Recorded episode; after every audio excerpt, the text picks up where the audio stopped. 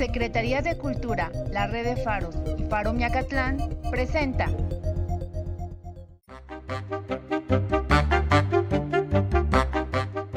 Faro Miacatlán. Radio contigo. Presenta. Imaginación. Un espacio para imaginar y accionar. Existen máscaras que nos recuerdan el pasado, provocan emociones, reflejan tradiciones. Y existen máscaras que nos cuidan en el presente, evitan contagios, salvan vidas. Si debes salir de casa, usa cubrebocas. Estamos entrando a una nueva normalidad y los tiempos que corren demandan de nosotros el cubrirnos la cara en vía pública. Ocultaremos nuestro rostro y la expresividad de nuestras facciones se verán reducidas. Nos taparemos la boca y las palabras que digamos sonarán confusas, ahogadas. Y será interesante, porque tendremos entonces que ajustar nuestra forma de comunicación, complementar con el gesto corporal lo que el facial ya no puede abarcar, y nuestra dicción nuestra pronunciación de las palabras habrá de ser cuidadosa, al tiempo que buscaremos una proyección de voz que perfore las fibras de nuestro cubrebocas y llegue hasta los oídos que queremos hacer vibrar. ¿Me escuchas? ¿Me doy a entender? Y no vale descubrirse la cara. Así que chiste. Si debes salir de casa, usa cubrebocas.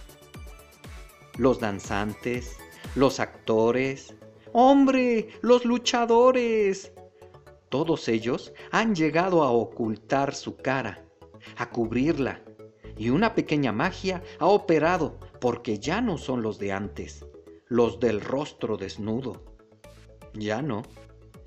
Todo su cuerpo comunica, expresa, y si pronuncian palabra, esta es sonora y vuela alto y llega lejos. ¿Seremos tocados por esa pequeña magia al ponernos un cubrebocas y vivir con él a lo largo del día? Será muy interesante averiguarlo. Si debes salir de casa, usa cubrebocas. Y si la magia no opera, si manos y cuerpo no se vuelven palabra, que lo dudo, y la voz se acorta y se queda atrapada, que también lo dudo, una cosa será segura. No faltará quien diga, oye, no me había fijado, tienes ojos bonitos. Hagamos que suceda. Usa cubrebocas. Soy Gabriel Alfonso Ortega. Imaginación. Un espacio para imaginar y accionar. Te queremos hasta el infinito y más allá. Cuídate y no salgas. Animación a la lectura. El príncipe valiente. Era muy valiente el príncipe valiente. Tan valiente que pudo matar mil dragones con su espada sin que se despeinara uno solo de sus rubios cabellos. Era muy valiente el príncipe valiente. Con su brioso corcel logró atravesar diez países en una noche para ofrecerle a su amada las flores que tanto le gustaban y que solo florecían a diez mil kilómetros de su aldea. Era muy valiente el príncipe valiente, tan valiente que logró acabar con un ejército sin mancharse la ropa ni abollar su armadura. Pero cuando murió su caballo, el príncipe valiente lloró y lloró. Y no por llorar, dejó de ser un príncipe valiente.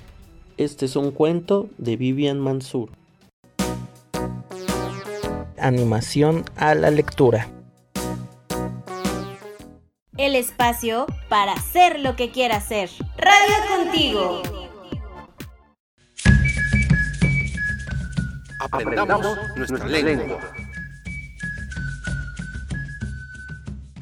Kentica, Nehual, Nahuelito. Hoy vamos a aprender los números del 0 al 5. Pongan mucha atención. Atle, 0. C, 1. Ome, 2. Yeji, 3. Nahui, 4. Macuili, 5. Repitamos. Atle, C, Ome, Yeji, Nahui, Macuili. No olviden practicarlos. ¡Timoitase! Aprendamos nuestra lengua.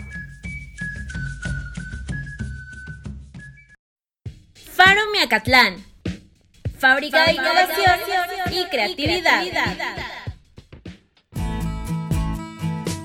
Discapacidad en movimiento. Inclusión que se escucha. Hola, bienvenidos. Hoy les platicaré un poco del taller de psicomotricidad para personas con y sin discapacidad. Pero, ¿qué es eso de psicomotricidad? Me preguntarán. Hablemos primero del movimiento.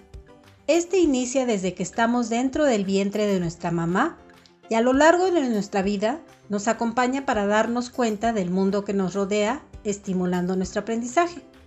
Ahora bien, la psicomotricidad es la relación que se establece entre el pensamiento, nuestras emociones y el movimiento voluntario del cuerpo. Por favor, imagínate en este momento ver ante ti a un niño entre 2 y 3 años que toma cubos pequeños en sus manos para formar una torre. Si te fijas, los va colocando sin tomar en cuenta cómo están unos sobre otros. Es más, al tercer o segundo cubo se le cae la torre. ¿Y eso es motivo para seguir intentándolo o no? Depende también de su curiosidad y de la parte afectiva de papá o mamá que lo motiven para ello. Parece fácil y sencillo esto de apilar cubos, ¿verdad? Pero fíjense bien todos los procesos mentales que se llevan a cabo con esta actividad. Primero, el cerebro manda una orden para que la mano tome el cubo con precisión, sujetándolo con la fuerza adecuada. Sus ojos fijan un punto sobre cubo tras cubo y ya para entonces se encuentran en alerta la atención, concentración, secuencia, entre otras funciones cognitivas. Claro, sin dejar de lado la parte emocional, donde elementos químicos que se producen dentro del cerebro son activados en mayor o menor cantidad, siendo los culpables de controlar la frustración de no conseguir la torre y al mismo tiempo provocar el deseo tras el error de seguir intentándolo motivado por el cariño y amor de sus padres. Y toda esta actividad de movimiento mano-ojo dirigida por el cerebro. Este taller brinda especial atención a personas con alguna discapacidad que por medio del apoyo psicomotor puedan realizar en gran medida actividades que desarrollen todos sus procesos físicos, mentales y emocionales podemos concluir diciendo que psicomotricidad es estimular a nuestro cerebro por medio del movimiento para generar mayores aprendizajes, mejora y modulación de nuestras emociones y con ello mejores relaciones sociales. Con esto concluyo brevemente sobre lo que es psicomotricidad. Gracias, hasta pronto. Discapacidad en movimiento, inclusión que se escucha. Contigo en la distancia. Radio Contigo al aire. Ciclo de leyendas. Esta historia nos la cuenta la señora Emma Torres Medina, originaria del barrio de Santa Marta. Ella recuerda que a la edad de 5 años, su abuela Andrea vivía por el DIF, en el barrio de Santa Cruz. Su abuela iba al campo muy cerca del Teutli. En aquellos años no habían tantas parcelas de nopal sino de maíz. La abuela Andrea siempre llegaba a casa, con elotes muy grandes y amarillos, muy bonitos los elotes, pero no los cocinaba, los escondía y siempre llegaba con moretones en el cuerpo. Abuela, qué rico se ven esos elotes. ¿Los vas a cocinar? No, estos elotes no son para comer. No quiero que los agarren. Decía mientras los llevaba a esconder. La señora Emma, diciendo con una voz un tanto asombrada. Esos elotes eran centenarios que el diablo le daba, por eso los guardaba, aunque nunca supimos en dónde. El día que mi abuela agonizaba no podía morir. Hijos, ya llevo mucho tiempo así sin poder descansar en paz. Quiero ver al cura de la iglesia para que me dé los santos óleos y así ya poder morir. Sí, abuelita, enseguida iremos por él. Entonces uno de los nietos fue por el padre, para que pudiera así mi abuela morir en paz.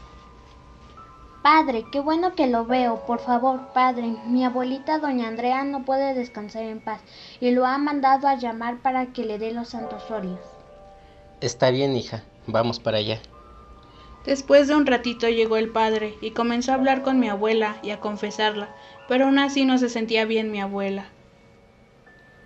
Hijos, he platicado con doña Andrea y me ha confesado que mucho tiempo tuvo pacto con el diablo, y para que pueda descansar en paz necesito que me traigan una vara de rosa. El padre le comenzó a pegar a mi abuela con la vara de rosas, solo así pudo morir, aunque mientras le pegaba, ella se fue haciendo más y más pequeña, y como en todos lados, se hizo el velorio. Está haciendo mucho aire, se acaba de ir la luz, cierren la puerta. Está entrando un remolino. Después de que entró el remolino, regresó la luz, pero algo no estaba bien, y en el momento nos percatamos. La abuela ya no está. ¿Qué haremos ahora? Hay que poner piedras para simular que hay alguien en la caja y la cerramos para que nadie vea lo que hay. Y hay que enterrarla rápido en el Panteón de la Asunción. Y así fue como se sepultó la caja con piedras, porque nunca supimos qué pasó con la abuela. Todo el dinero que tenía mi abuela debido al pacto con el diablo se le quedó a uno de sus hijos. Y bueno, a esa familia le ha pasado de todo, desde que recibió ese dinero mal habido. Ciclo de leyendas. Un, dos, tres por mí y por todos mis amigos. Por favor, quédate en casa. Faro Miacatlán y Faro en tu comunidad presentan Niñas Rebeldes. ¿Sabes quién es la activista Rigoberta Menchú? Rigoberta Menchú nació el 9 de enero de 1959. Desde niña tenía que trabajar muy duro recolectando granos de café. Su vida fue como una esclava y sus jefes le decían que no valía nada, pero ella estaba orgullosa de su gente y de su cultura. Ella comenzó a luchar por mejores condiciones y derechos iguales para su gente, aunque no sabía leer ni escribir.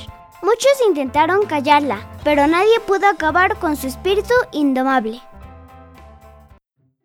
Radio, Aventureros.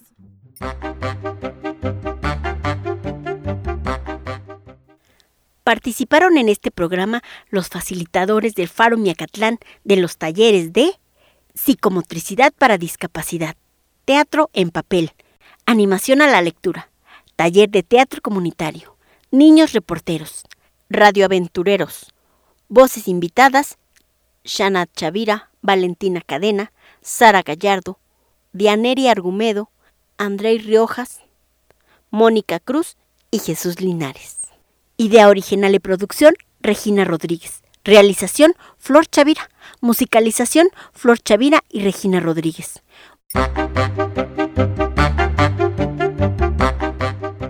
Faro Miacatlán. Radio contigo.